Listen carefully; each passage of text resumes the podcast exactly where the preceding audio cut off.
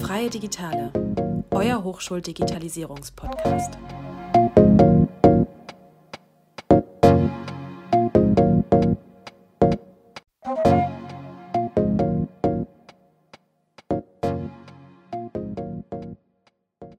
Ja, herzlich willkommen, Leute, zu einer neuen Folge Freie Digitale unseres Podcasts. Heute dreht sich alles um das Thema Digitalisierung in der Arbeitswelt und wir haben auch einen Gast am Start aus dem vierten Semester. Ähm, genau, der wird sich jetzt gleich einfach bei euch vorstellen. Hi, ich heiße Ferdi, ich studiere Online-Medienmanagement im vierten Semester. Ich hoffe, das qualifiziert mich, um über Digitalisierung in der Arbeitswelt zu reden. Ähm, kommt es gleich auf die Fragen an, was ich da für Ideen finde.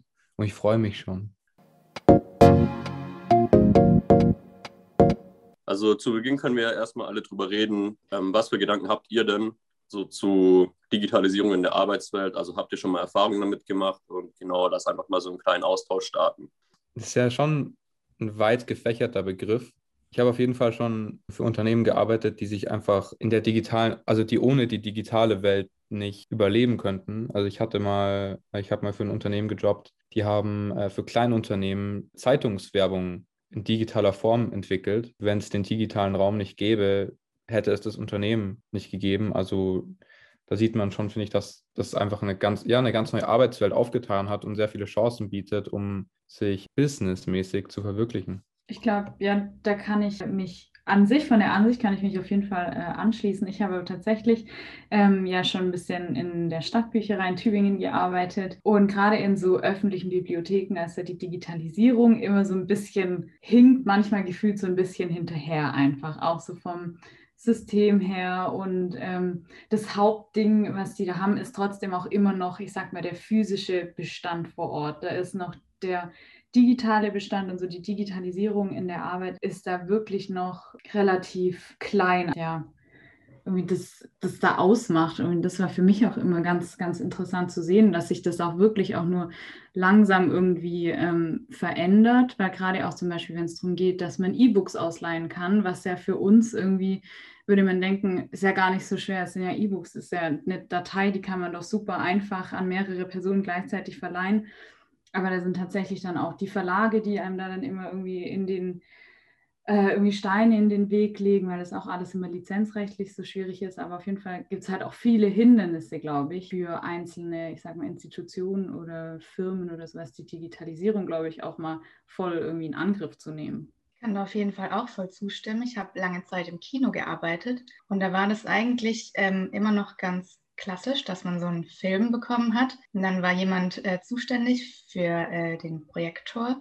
Und jetzt so nach und nach wurde der Job dann komplett abgelöst sozusagen. Und die mussten sich dann einmal komplett umgewöhnen, weil jetzt das halt alles digital ist und auch gerade online mussten die sich halt irgendwie auch versuchen zu verbessern, weil es jetzt nicht mehr so klassisch, dass man halt ins Kino geht und schaut, hm, was läuft denn heute, sondern man will halt online vorher schauen, seinen perfekten Sitz reservieren, vorher Trailer anschauen können und alles. Ja, inzwischen müssen die sich halt auch auf den sozialen Medien ein bisschen präsentieren. Und da haben sich dann sozusagen auch wieder neue Jobs äh, entwickelt und andere wurden halt abgelöst sozusagen.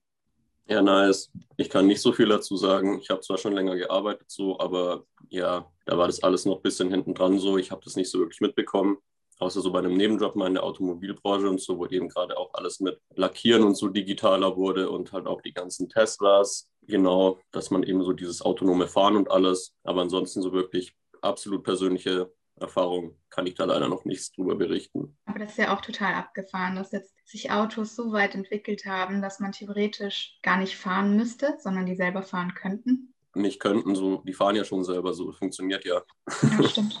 Aber die Frage ist ja auch immer, also inwieweit man die Digitalisierung quasi unterstützen will, in, auch in seinem eigenen Unternehmen zum Beispiel und inwieweit ähm, es auch Sinn macht, irgendwie Prozesse zu digitalisieren. Ich glaube, also was oder automatisieren auch. Ich meine, wenn ich jetzt gerade dran denke, ähm, bei uns zum Beispiel in der Produktion wird natürlich auch geschaut, dass da viel digitalisiert wird, dass natürlich ähm, jetzt nicht an jedem Auto, was dir übers Band läuft, da irgendwie eine Zettelwirtschaft dranhängt, was wo montiert werden muss, sondern das ist natürlich auch schon, schon lange alles äh, digital. Und aber auch gerade, wenn es dann ähm, um irgendwelche Prozesse geht, die früher händisch durchgeführt worden sind. Also zum Beispiel, keine Ahnung, wie du gerade schon gesagt hast, lackieren oder eine Scheibe einsetzen oder so. Das sind ja auch oft, also so heißt es halt bei uns, sind immer Aufgaben, die ähm, einfach sehr monoton sind, aber wo natürlich sehr präzise gearbeitet werden muss und dadurch, dass also Menschen machen dann natürlich auch mit der Zeit oder so, können einfach diese Präzision natürlich auch nicht aufrechterhalten. Aber ich glaube, das ist auch das, was vielen halt Sorge bereitet, ähm, dass die Digitalisierung in der Arbeitswelt dann quasi auch Arbeitsplätze halt wegnehmen könnte, weil, wenn dann eben so viel digitalisiert und automatisiert wird. Beziehungsweise, ich meine, Ferdi, du hast ja auch schon gesagt, es bietet ja auch neue Chancen. Ich glaube eben, dass es vor allem, natürlich, ich sehe das auch so, dass gewisse Jobs dazu äh, dadurch überflüssig werden könnten oder wahrscheinlich überflüssig werden, aber bestimmt auch viele neue geschaffen werden, weil am Ende vom Tag, wenn man einfach irgendein ganz dämliches Beispiel nimmt, irgendeine Maschine, die sich um Maschinen kümmert, also keine Ahnung, die irgendwelche Ware in andere Maschinen nachlegt. Um die Maschine muss sich ja auch wieder irgendjemand kümmern, sozusagen. Oder Fabi, du hast es zum Beispiel angesprochen ähm, mit Elektroautos und so. Die brauchen ja keinen Ölwechsel mehr oder ähnliches. Aber da tun sich ja ganz neue Felder auf. Ähm, wie macht man die Akkus effizienter und solche Sachen. Natürlich, es werden nicht mehr die gleichen Jobs sein, aber es werden eben ganz neue Felder Felder dadurch entstehen. Und irgendwo glaube ich, zumindest in unserer Generation noch, will man die Digitalisierung vielleicht gar nicht so weit an sich ranlassen. Was ich insofern meine, dass es ja in kreativen Bereichen ja auch schon möglich wäre, durch künstliche Intelligenz irgendwelche Lieder oder so zusammenzuschustern. Aber ich will meine Musik ja zum Beispiel von einem Künstler haben und nicht von einer Maschine. Zum Beispiel, auch wenn es gehen würde, gibt es dafür einfach keinen Markt. Und deswegen glaube ich, wird der Mensch immer seinen Weg finden, auch in der digitalen Welt, egal wie viel Digitalisierung möglich ist, seinen Platz zu finden und noch äh, Jobs zu haben und damit umgehen zu können. Ich glaube, sie müssen halt vor allem schauen, dass sie dann die Leute, die vielleicht einen Arbeitsplatz innehaben, der durch Digitalisierung, ich sage jetzt, ja, irgendwie überflüssig werden könnte, dass man die halt dann irgendwie umschult. Aber da frage ich mich halt auch immer, ich glaube, das kommt schon auch immer sehr auf die Person auch drauf an, ob die sich, also ich sage jetzt mal quasi bereit dazu fühlt, jetzt nachher einen komplett anderen Job, sage ich mal, zu übernehmen. Also es gibt ja auch viele, ähm, die schon seit Jahren den, den, dieselbe Tätigkeit machen und denselben Job haben. Und ich glaube, für die ist es dann wahrscheinlich schon erstmal schwierig, wenn es dann heißt, so, ah, hier wird jetzt bei dir mal an deinem Arbeitsplatz wird jetzt digitaler und automatisiert und du musst dich da jetzt nochmal irgendwie reinfuchsen und weiterbilden. Also ich glaube, das ist schon für, für manche dann auch echt ähm, schwierig. Ich glaube, da sind wir schon so eine Generation, die dann halt sagen, so, ja gut, dann schaue ich es mir halt an, dann mache ich es halt. Da geht es dann aber auch viel um Förderung von außen, die gegeben sein muss. Weil du kannst es nicht verlangen, dass das jemand von sich selber einfach stemmt und erkennt, oh, jetzt muss ich mich umschulen, ähm, jetzt wird es relevant, sondern dass so jemand begleitet wird auf dem Weg, ähm, was Neues zu lernen, auch wenn der eben schon länger in seinem Job ist. Absolut. Ich frage mich dann manchmal nur eben so, wenn Menschen, sage ich mal, eine neue Arbeitsstelle kriegen, so in dem ganzen Digitalisierungsprozess, wie das einfach ist, wenn du das so ohne Präsenz, sage ich mal, machen musst. Also du lernst ja deine Leute, mit denen du irgendwie arbeiten sollst, nicht wirklich kennen. So gerade jetzt, so in der Zeit, ist es ja auch für viele, glaube ich, sehr, sehr kompliziert, weil man einfach überhaupt gar keinen Bezug zu den Leuten hat, mit denen man irgendwie an was gemeinsam arbeitet. Heißt ja nicht unbedingt, sich nicht zu sehen. Das ist natürlich gerade eine saudumme Ausnahmesituation, aber das ist ja nicht, wird ja nicht so bleiben und wird nicht für immer die Grundvoraussetzung sein. Ähm, ich finde, man sieht hier einfach wunderbar, wie, wie viel Digitalisierung einem bringt. Ich meine, wir nehmen hier gerade einen Podcast auf und sind hunderte Kilometer voneinander entfernt und es geht trotzdem wunderbar. Das ist eine Chance, finde ich. Natürlich würde ich das gerne oder viel lieber mit euch in einem Raum machen, aber das mussten wir jetzt umschiffen und es hat geklappt. Und irgendwann können wir das vielleicht auch mal wieder in einem Raum machen oder bin ich zumindest überzeugt davon. Aber ich sehe das eben hier viel mehr als Chance als ein Problem, dass wir gerade so miteinander reden. Ich glaube, es macht uns ja schon auch echt ein großes Stück weit flexibler. Also eben gerade wie du jetzt sagst, wir sitzen, keine Ahnung, in Stuttgart, in Karlsruhe, ich weiß auch nicht wo, noch. Äh, und genau, machen das zusammen. Und das war jetzt davor, muss ich auch ganz ehrlich sagen, während beim Studium für Gruppenarbeiten, wir sind irgendwie nie so richtig auf die Idee gekommen, dass wir sagen, hey, lass uns halt einfach, keine Ahnung, per Skype oder so zusammensitzen. Wir haben uns immer getroffen und immer mussten wir dann alle irgendwie an die HDM fahren und dann musste sich dann noch einen Platz irgendwo suchen und dann war wieder alles voll. Wir sind nie selber auf die Idee gekommen, einfach mal zu sagen, so, ja, kann doch jeder bei sich zu Hause bleiben und wir machen es jetzt halt dann per Skype oder per Zoom oder so. Dadurch, dass das jetzt natürlich auch so gekommen ist mit Corona, man hat sich halt schon relativ schnell irgendwie umgewöhnt oder musste sich irgendwie andere Wege suchen, miteinander zu kommunizieren und miteinander zu arbeiten. Aber ich muss schon noch sagen, das hat äh, jetzt schon auch, finde ich, das alles viel flexibler gemacht und es viel einfacher gemacht, gerade auch zusammen äh, oder miteinander mal kurzfristig was zu planen oder so und was dann irgendwie auch umzusetzen. Ich würde auch so meiner Meinung nach sagen, dass es eigentlich mehr Chancen bietet als Risiken. Aber ich glaube, da ist dann auch sehr viel von abhängig, wie der Mensch selber damit umgeht, wie er das für sich selber nutzt und ja, wie viel von den Risiken man halt auch selber an sich ranlässt, weil im Prinzip ist es ja eigentlich nur gut, dass wir uns in dem Sinne weiterentwickeln. Sehe ich auch so und Ferdi hat es auch vorhin angesprochen. Der Markt ist ja auch gar nicht da, dass es zu extrem wird, weil ich glaube, wir sind alles irgendwie noch einfach Menschen mit Emotionen und Gefühlen und allem drum und dran und wir mögen es, Menschen zu sehen, sich auf der Arbeit ein bisschen zu unterhalten und ich denke, ähm, zu extrem wie in den abgespaceden Filmen oder so wird es, glaube ich, nicht. Was mir auch mal aufgefallen ist, es macht vor allem gewisse, ja, fast schon luxuriöse Sachen zugänglicher für eine breitere Masse. Ähm, ich meine, irgend so ein Amazon-Sprachassistent oder so, der nimmt ja ein Stück weit quasi, würde der einem Butler seinen Job wegnehmen. Wenn ich sage, schreib das auf die Shoppingliste oder so. Oder bestell, ich kann ihm ja sagen, der soll das und das nachbestellen und dann wird das bestellt und kommt bei mir an. Ich weiß nicht, wie es euch geht. Ich hätte jetzt mir gar keinen Butler leisten können, habe jetzt aber irgendwie so ein bisschen einen. Das heißt, es hat mir Zutritt verschafft in eine, eine, Welt sozusagen, in die ich sonst gar nicht reingekommen wäre. Und ein echter Butler kann trotzdem noch seinen Job irgendwo anders machen bei Menschen, die das haben möchten. So. Aber ich muss sagen, tatsächlich bei, ähm, ich weiß nicht, Alexa oder so, da bin ich immer noch so, ich denke mir so, oh Gott, die hören alles mit an. Und dann denke ich mir immer so, ja, Lia, dein Handy, das hört auch schon alles mit an, höchstwahrscheinlich. Und, aber irgendwie, ich finde es dann trotzdem immer, wenn da irgendjemand so in seinem kompletten Haus überall so die Alexas verteilt hat, dass wirklich in jedem Raum so zugänglich ist. Ich weiß nicht, irgendwie finde ich es trotzdem immer noch ein bisschen gruselig. Das wird dann schon. Den Namen hättest du jetzt nicht sagen dürfen. Das ist jetzt bei allen, die das gerade anhören, im Haus, die das haben, angegangen. Stimmt. Ich würde sagen, Alexa, stell den Wecker auf 4.30 Uhr. Ja, das stimmt. Also das ist mir dann irgendwie mir persönlich quasi schon ein bisschen zu viel Digitalisierung zu Hause. Aber ich glaube, das ist auch einfach meine persönliche Meinung.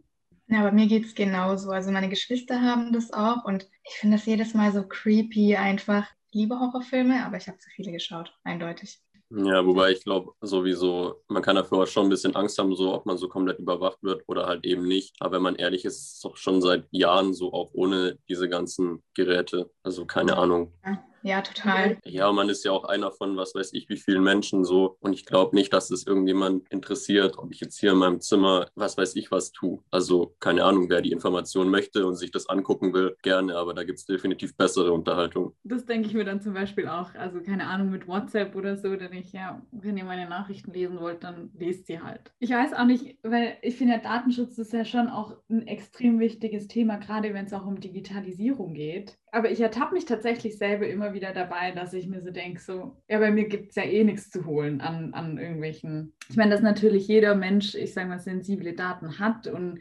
mit denen andere Menschen auch viel, ich sag mal, Unfug treiben könnten. Aber an sich denke ich mir ganz oft so, ja, pff, bei mir, es, es gibt nichts zu holen. Ich weiß nicht, wie, wie ihr das da seht. So geht es mir auch. Auch wenn ich äh, Bilder in meine Cloud hochlade oder so, da denke ich auch, ach, und wenn. Ich glaube, das würde sich bei mir auch tatsächlich erst ändern, wenn ich Kinder hätte. Dann wäre das irgendwie nochmal so ein ganz anderes Thema, weil ich dann nicht nur die Verantwortung für mich hätte, sondern für ein anderes Lebewesen. Für mich ist es mir auch ehrlich gesagt relativ egal. Das darf man eigentlich gar nicht so laut sagen, ne? als Student irgendwie an, an der HDM, finde ich. Ja, da hast du recht. Oder? Ich weiß es auch nicht, aber. Ja, es ist total normal geworden, so dass man so darauf scheißt, äh, dass einem das relativ egal ist, was mit seinen Daten passiert, so wie, wie man, wie andere damit umgehen. Ich meine, wenn du niemand, der irgendein Abo gerade abschließen will für irgendwas, lässt es daran scheitern, was die in der den Datenschutzrichtlinien stehen haben. So, ich will jetzt, ich will jetzt das Netflix-Abo, ist mir doch egal, was die AGBs sind, ich muss eh zustimmen. Ja. Das so, genau. hätte es vor zehn Jahren hätte es keiner geglaubt, dass man da so reckless mit umgeht, aber es ist so. Ähm, damals, als das so angefangen hat mit ähm, SchülerVZ und Facebook, dass meine Mutter mir gesagt hat, ja, benutze nicht deinen eigenen Namen, schau, dass du irgendwas, einen Nicknamen benutzt, ähm, gib niemandem deine Daten, das ist ganz wichtig, lad keine Bilder von dir hoch und so weiter und so fort. Und jetzt ist es so ein, ja, schick mal schnell was, ja, alles klar. Ja, es ist dieses Phänomen, ich, ich weiß nicht, ich glaube, das war ein Meme oder so, wo ich das mal gelesen habe. Früher war so, ähm, pass auf, was du im Internet machst, schreib nicht mit irgendjemandem, den du nicht kennst, übers Internet und steig zu keinem Fremden ins Auto. Und heute holt sich jeder ein Uber, wo du einem Fremden übers Internet schreibst, um bei dem ins Auto zu steigen.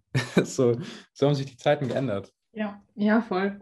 Aber gut, ich meine, wir sind halt auch, ich sag mal, da, wir sind damit aufgewachsen. Wir kennen es ja gar nicht anders. Also ich denke, seit wann hatte ich ICQ? Da war ich, keine Ahnung, 12, 13, 14 oder sowas. Das heißt also, jetzt schon, ich sage mal, 10, 12 Jahre unseres Lebens nutzen wir das, kennen wir das, arbeiten da damit. Jetzt sind wir eh komplett auf, auf dieses Digitale, sind wir drauf angewiesen. Ähm, auch jetzt mit, mit Zoom oder so es geht ja gar nicht mehr ohne. Also vor allem jetzt gerade nicht mehr, dank Corona. Ich meine, wir können ja gar nicht mehr ohne irgendwie. Gerade weil es jetzt allen vielleicht so ein bisschen egaler wird und so normal geworden ist, dass äh, ja die Leute sich wieder mehr bemühen um Datenschutz oder wahrscheinlich wird sich da immer drum bemüht, aber dass es einfach wieder ein bisschen mehr Thema ist. Ja, wobei ich das tatsächlich gar nicht mal glaube, dass das die Leute machen werden, ehrlich gesagt. Weil ich glaube, also es kommt ja immer, immer eher mehr dazu. Also wie du gerade auch schon gesagt hast, Ferdi, mit, keine Ahnung, ich will hier ein Abo abschließen, ich will da ein Abo abschließen.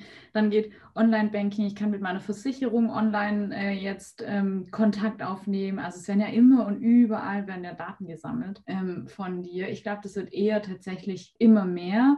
Und wenn man selber, glaube ich, so der Meinung ist, meine Daten müssen absolut sicher sein, ich glaube, dann würdest du komplett auf die analoge quasi Art und Weise umsteigen müssen. Ich glaube, du kommst gar nicht mehr richtig drum rum, könnte ich mir vorstellen. Wie du vorhin gesagt hast, mit ICQ oder so, hat man sich ja am Abend um 8 oder so getroffen und so, dann hieß es so, jeder kommt on und dann war jeder on und das ist ja gar nicht mehr so. Heute hast du die ganze Zeit irgendwelche Messages und man schreibt, man chattet ja nicht mehr wirklich miteinander. So, das ist ja nur noch so ein, okay, kommst du, yes, so Smileys und so komplett überbewertet, so gibt es gar nicht mehr. Man ist, glaube ich, ständig erreichbar und man hat auch, also keine Ahnung, ich ertappe mich ganz oft, dass ich dann auch von anderen erwarte, dass sie immer gleich erreichbar sind. Auch wenn ich selber ähm, oft, keine Ahnung, das Handy irgendwo liegen habe oder manchmal auch Stunden brauche, um zu antworten. Aber ich ertappe mich ganz oft selber dabei, dass wenn mir dann mal jemand eine Weile nicht antwortet, dass ich mir denke so, hey, was soll jetzt das bitte?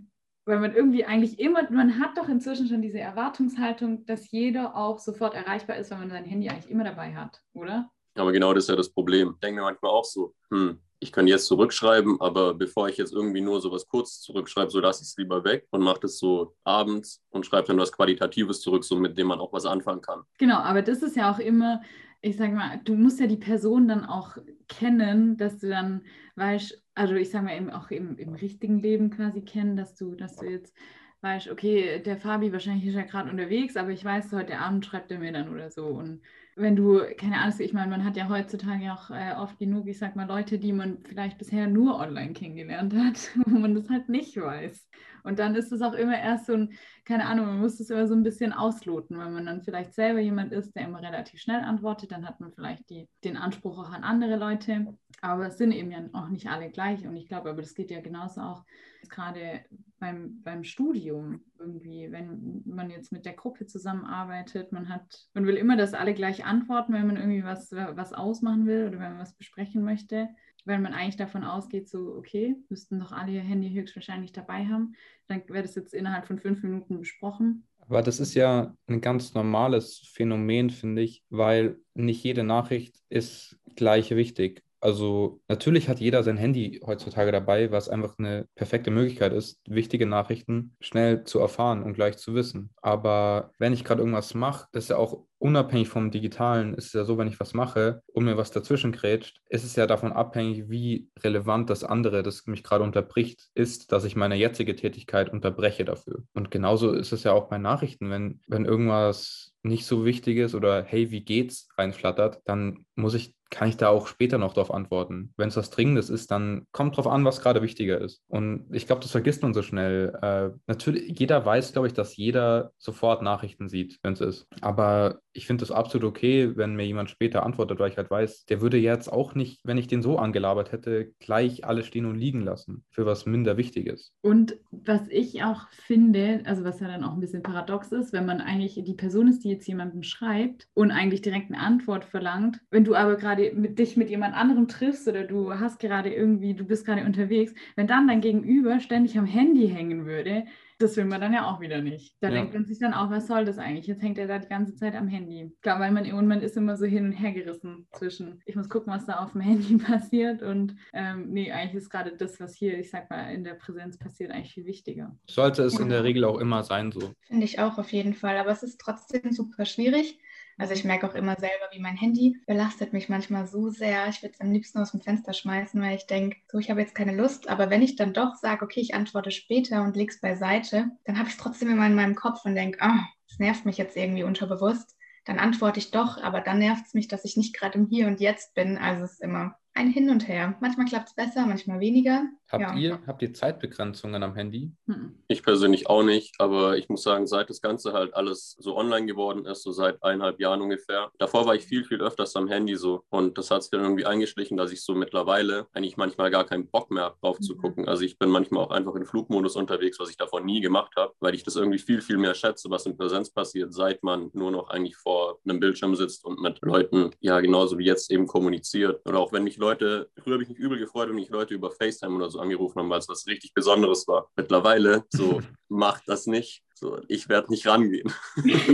wir haben, wir haben zum Beispiel einen Freund, ich, der, wenn er es anhört, der weiß, wer gemeint ist, der, der ruft, der macht alles über FaceTime. Also der telefoniert nicht normal, der telefoniert auch über FaceTime, wenn er nicht über FaceTime, der auch im Auto und so, dass man ihn gar nicht sieht. Der benutzt es einfach so exzessiv, dass das, früher war das einfach so, oh, ein Videoanruf. Wow, da hat man sich vorbereitet, da hat man sich seinen, seinen Sonntagsanzug angezogen und sich dann vor den Bildschirm gesetzt. Heute ist es so, so casual, so was Normales geworden. Und das ist eigentlich nur über jetzt so im letzten Jahr so entstanden. Natürlich war, konnte man das davor auch so machen, aber du hast nicht, nicht so Videotelefoniert so wirklich viel. Das war einfach noch was Besonderes. Jetzt ist es so egal. Ja, man hat sich ja auch gesehen und dann hat es auch gelangt. Ja. Weil ich meine, also so Videotelefonieren habe ich immer nur mit Verwandtschaft oder Freunden gemacht, die halt jetzt nicht hier gewohnt haben oder man selber irgendwie auf Reisen war und man sich lange nicht gesehen hat.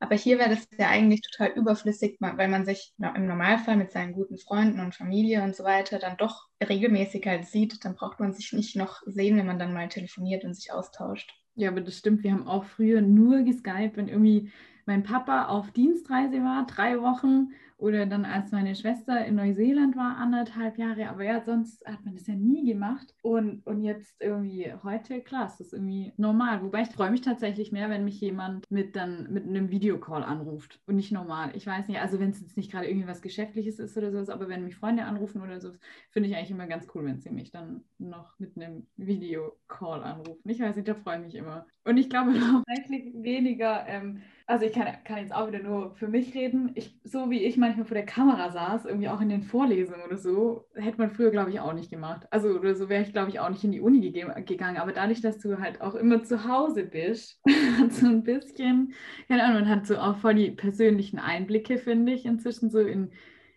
in die Zimmer und, und Häuser oder so von, von den ganzen Kommilitonen und auch von den Dozenten, was du ja früher nie hattest. Da hatte ich es auch mit dem Herr Schmidt-Ruhe in, in, in, unserer ersten Folge da, ähm, davon, als, als wir darüber gesprochen haben, dass es irgendwie trotzdem, obwohl wir so, ich sag mal, weit auseinander sind, dadurch, dass wir jetzt nur noch irgendwie per, per FaceTime oder mit Zoom oder so immer im Videocall sind, hat man teilweise viel persönlichere Einblicke in, in das Leben irgendwie von den anderen. Also fast schon intimer, als sich in echt zu sehen. Voll. Weil sonst, man hat sich ja immer auf neutralem Boden getroffen, immer an der Uni. Da sieht man den Menschen halt so, wie der Mensch ist, aber du siehst ihn nicht in seinem, in seinem Umfeld. Ja, aber ich kenne auch einige, denen ist es super unangenehm und die schauen dann immer, dass sie sich irgendwie vor eine weiße Wand setzen und nicht an ihrem Arbeitsplatz sitzen, damit man halt nicht so viel vom Zimmer sieht. Mhm. Und mir war das einfach relativ egal. Oder dass diese Hintergründe, da, da wo dann noch, noch einfügt oder so, das geht ja auch. Genau. Aber wie war das bei euch in den Vorlesungen, die ihr so hattet? Hatten da viele Leute die Kamera an oder nicht? Mhm. Niemand. Weil bei uns so, dass dann die Dozenten, also dass einige Dozenten halt gesagt haben, so sie fänden es ähm, schön, wenn wir auch die Kamera anmachen, dass man sich eben auch mal sieht. Und da kann ich auch die Dozenten mega verstehen, weil wäre ich in denen ihrer Position gewesen, also mich es, glaube ich, auch mega angefressen, wenn ich da irgendwie meinen Bildschirm belaber und irgendwie auf eine Reaktion von, von meinen ähm, Studis irgendwie hoffe. Also du kannst ja noch nicht mal irgendwie in die Gesichter sehen und schauen, so verziehen die gerade das Gesicht oder sind die noch dabei oder was machen die gerade überhaupt. Es war natürlich auch mega easy, sich jetzt im letzten Jahr aus der Vorlesung einfach mal auszuklinken, irgendwie. Und es ist nur aufgefallen, wenn man einen dann so, wenn man direkt aufgerufen worden ist und so man nicht geantwortet hat, weil man gerade, keine Ahnung, in der Küche stand und Spaghetti gekocht hat. Ich finde eben, das ist, ich kann die Profs da auch verstehen. Das ist überhaupt nicht geil, wenn du so ins Leere reinredest. Also ich bekenne mich da auch absolut schuldig, dass ich echt oft meine Kamera aus habe oder fast immer eigentlich. Was ich aber, glaube ich, noch übler für einen Prof finde, ist, wenn der mich eben sieht, wie ich da meine Spaghetti mache. Oder ja, so, das ist doch richtig übel. So, du zeigst irgendwas so richtig, du bist gerade sowas von nicht der Mittelpunkt meiner Attention. Das finde ich fast übler für den anzugucken wahrscheinlich, als wenn einfach die Kamera aus ist. Und das, ich will, wenn ich schon so lange Homeoffice machen muss, dann will ich wenigstens die Vorteile davon ausnutzen. Und das gehört für mich da absolut dazu, dass ich mir was Das kochen kann währenddessen und so. Dass du quasi Multitasking betreibst, während du die Vorlesung noch anhörst nebenher. Ja, Multitasking ist natürlich, ob man wirklich noch aufpasst, ist dann immer die Frage. Also ich war doch schon meistens an meinem Schreibtisch, aber ich hatte halt einfach dann nicht so die Lust, auch wenn ich dann an meinem Schreibtisch sitze und dann doch mal irgendwie auf mein Handy schaue oder irgendwas, Mhm. dass man mich halt ständig beobachten kann, finde ich super unangenehm. Also, weil es ist ja nicht so, dass man dann diesen Blick auf ein Klassenzimmer hat oder einen Vorlesungssaal oder wie auch immer, sondern dass man hier so direkt auf diese Person schaut und jeden Gesichtsausdruck sieht und alles und es ist irgendwie einfach unangenehm. Ja, weil ich meine, für uns als, als Studis war es ja komplett ungewohnt, weil im Normalfall siehst du, ich sag mal, die Leute ja nur von hinten im Vorlesungssaal. Also, Ja, keine Ahnung, also man sieht ja den Leuten nie, man guckt denen ja nie irgendwie ins Gesicht. Das ist ja wirklich nur der Prof meistens, der vorne steht oder die, die, die in die Gesichter schauen kann. Aber wir, wir sitzen ja nie so, dass wir uns eigentlich gegenseitig anschauen. Wir haben halt auch mal alle Gesichtsregungen, also wenn dann die Kameras mal an waren, haben wir dann natürlich auch mal irgendwie mitbekommen. Also so ging es mir voll oft, dass ich dachte ja stimmt. Und die sehen aber auch, wenn ich irgendeinen Scheiß mache. wollen, was mit Menschen zu machen. Deswegen Digitalisierung nur so weit geht, wie der Mensch auch Bock hat, weil der Mensch treibt Digitalisierung ja irgendwo auch voran. Aber ich bin auch heilfroh gewesen, jetzt die letzten beiden Semester, einfach gemerkt zu haben, uff, zum Glück bin ich jetzt nicht heute Morgen dafür an die HDM getuckert und müsste danach wieder gehen we wegen nichts so und kann das einfach kurz von zu Hause gucken, lohnt sich oder lohnt sich nicht. Deswegen ist eine Mischung immer genial, finde ich. Ich finde auch, die Mischung macht es total, weil je nachdem, wie man dann halt seinen Tag gestalten will oder kann, kann man sich halt noch von zu Hause aus eine Vorlesung anhören. Und für manche Vorlesungen lohnt sich das ja total, das einfach schnell online zu machen. Und in manchen Sachen ist es halt in Präsenz viel praktischer und auch effizienter. Und dann fährt man ja dafür dann gerne an die HDM. Aber ansonsten ist es, glaube ich, auch voll, für voll viele Leute praktisch, die, weiß nicht, wenn man mal krank ist oder was anderes macht, arbeitet, pendelt. Gibt es ja genug, die das ganz gut finden würden, wenn man dann auch online zugreifen kann. Mhm. Ich habe auch gemerkt, dass es beim Arbeiten, glaube ich, inzwischen genauso ist. Also es war ja jetzt vor Corona war es ja echt so, dass mega viele wahrscheinlich gern ins Homeoffice gegangen wären oder viel öfter aus dem Homeoffice gearbeitet hätten, wo es immer hieß so, "Hm, nee, das geht nicht oder es wird schon gehen, aber es ist nicht so gern gesehen. Und jetzt waren halt alle gezwungen und jetzt sitzen alle zu Hause im Homeoffice und manche dürfen gar nicht mehr ins Büro kommen. Und wenn, dann muss man sich absprechen, wer wann im Büro ist. Und ja nicht zu viele. Und ich, also bei den Kollegen, die ich dann so beim Arbeit manchmal treffe, die würden am liebsten wieder voll ins Büro kommen, weil es denen auch jetzt langsam mega auf den Keks geht, weil man halt zu Hause dann doch einfach eingesperrt ist. Ja, voll, aber was ich auch übel interessant finde, was Isabel gesagt hat, ist so gerade mit Krankheit, wenn du alles in Präsenz machst und du bist krank, so dann hast du halt gesagt, ich fühle mich nicht fit, ich kann nicht kommen, also ich bin halt nicht da. Jetzt ist es aber so, dass irgendwie ich so das Gefühl habe, selbst wenn es einem nicht gut geht, dass man trotzdem erwartet, so du musst präsent sein. Klar muss ich mich nur vor den Bildschirm setzen und irgendwie kriegt man das natürlich schon hin, aber wirklich zu sagen, so mir geht es nicht gut, wird viel, viel weniger akzeptiert, wie wenn man jetzt mit einer Krippe im Bett liegt und damit natürlich nicht an die Uni fährt. Stimmt, weil man hat gar nicht mehr so den, die Ausrede, so, okay, ich bin einfach nicht fit genug, um jetzt irgendwie zu fahren oder den Weg auf mich zu nehmen oder mich da jetzt äh, drei Stunden in den Vorlesungssaal zu setzen oder ich sag mal beim Arbeiten jetzt ins Büro zu gehen. Aber wenn man zu Hause ist, dann denkt man, ja, keine Ahnung, im Zweifelsfall kann ich ja vom Sofa aus arbeiten, wenn ich, ich sag mal, irgendwie nur erkältet bin oder so. Aber das ist ja eigentlich auch nicht Sinn der Sache. Ich meine, wenn man krank ist, ist man krank und dann muss man sich halt auch die Zeit nehmen, um sich, ich sag mal, auszukurieren. Ja, ich glaube, der Mensch ja ist einem kontinuierlicheren Druck ausgesetzt, als wenn alles in Präsenz ist, weil es ja die ganze Zeit um einen rum ist. Ja, viel weniger abschalten einfach von allem.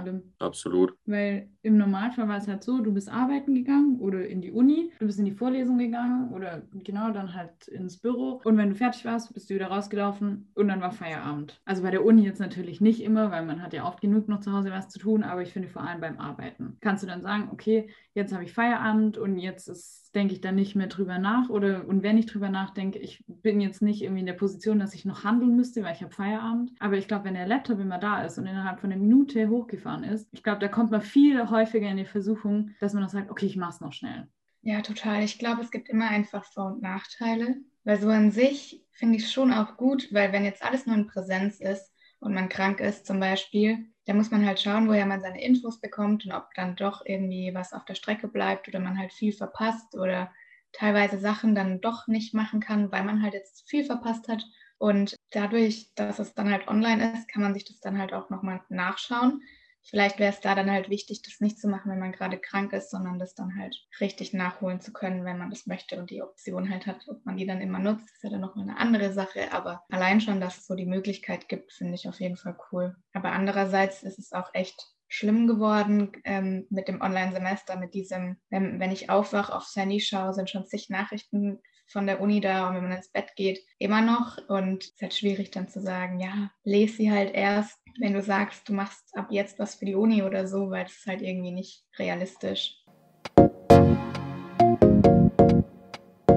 Ähm, Isabel, du hattest ja, bevor wir aufgenommen haben, noch irgendwie gemeint, dass ist ja auch jetzt, also um nochmal auf was anderes zu kommen, dass sich ja auch Berufe jetzt weiterhin irgendwie nicht nur ändern müssen, sondern dass ja auch von vielen Berufen irgendwie jetzt verlangt wird, dass sie auch immer, also sich digital quasi auch, ich sage mal, abbilden irgendwie. Das fand ich eigentlich auch ganz interessant, weil es wird ja, glaube ich, heutzutage von jedem Unternehmen gefühlt eigentlich erwartet, dass sie eine gute Online-Präsenz haben, dass sie, keine Ahnung, auf Social Media vertreten sind, dass man, also jetzt, keine Ahnung, dass man auf jeden Fall über die im Internet schon mal alles rausfindet findet. Das fand ich auch irgendwie interessant, beziehungsweise ich habe da nie so richtig drüber nachgedacht. Man hat es immer so als, als gegeben an, äh, angesehen. Und aber ich finde, wenn man dann mal auf, ich sage mal, irgendwie was gestoßen ist, wo nicht alle Infos digital oder im Internet abrufbar waren, dann hat man sich gedacht, Entschuldigung, leben die 1999? Wieso finde ich jetzt nichts über die? Oder? Und das ist ja heutzutage auch so eine Anforderung, die wir an alle irgendwie haben.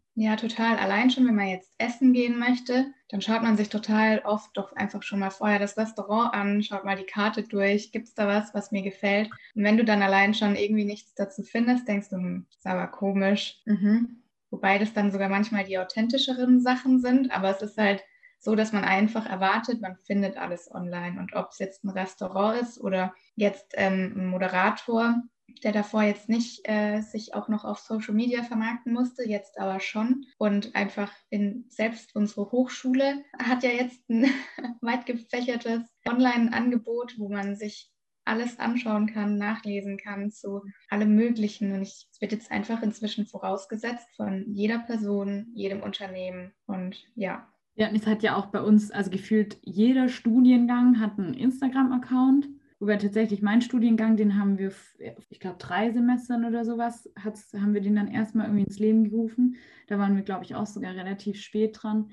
Ähm, aber ich habe auch manchmal das Gefühl, es wird auch von Leuten oder von Unternehmen oder so verlangt, wo es vielleicht auch sogar nur bedingt irgendwie Sinn macht, dass die zum Beispiel jetzt einen Twitter-Account haben, weil man sich dann denkt, ja, über was wollen die jetzt irgendwie großartig twittern oder macht es überhaupt Sinn, dass, dass ihr dadurch, also keine Ahnung, könnt ihr dadurch überhaupt eure, eure Zielgruppe irgendwie so erweitern oder dass ihr da so viel mehr Leute oder zu euch bekommt, wo ich mir also ganz oft frage, so, es lohnt sich da überhaupt der Aufwand, also den da manche betreiben. Ich sag mal, um zum Beispiel auf YouTube irgendwelche Videobeiträge zu posten. Ich meine, das ist ja alles immer auch mit einem gewissen Aufwand verbunden. Und wenn er dann irgendwie so wenig zurückkommt, dann denke ich mir auch manchmal, macht es überhaupt Sinn, dass sich alle, ich sag mal, online noch irgendwie abbilden müssen? Ich glaube, das ist einfach unumgänglich.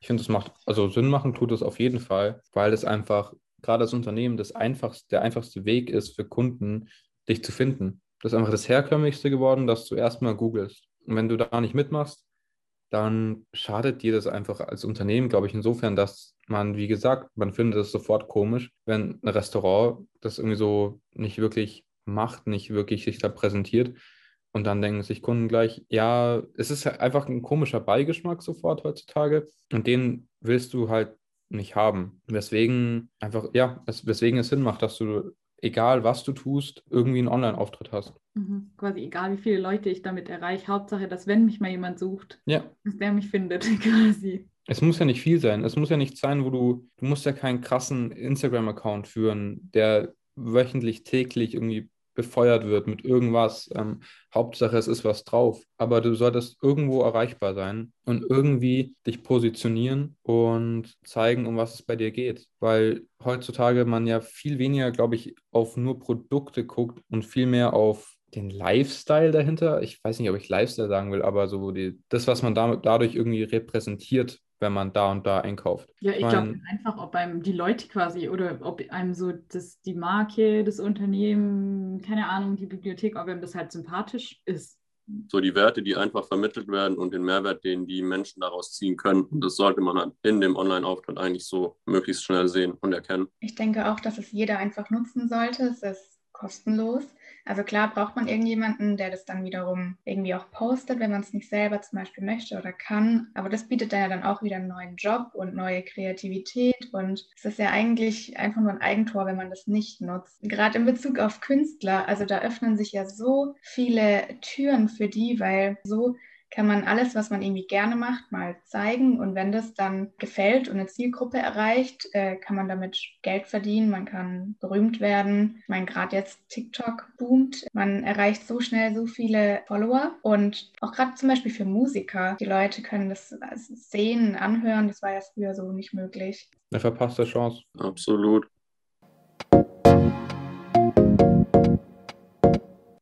Vielen Dank, Ferdi, dass du heute dabei warst, dass du uns, dass du mit uns deine Meinung hier geteilt hast. Und wir hören uns bald wieder. Ja, macht's gut. War schön mit dir, Ferdi. Ja, sehr, sehr. War schön mit euch. Freie Digitale, euer Hochschuldigitalisierungspodcast.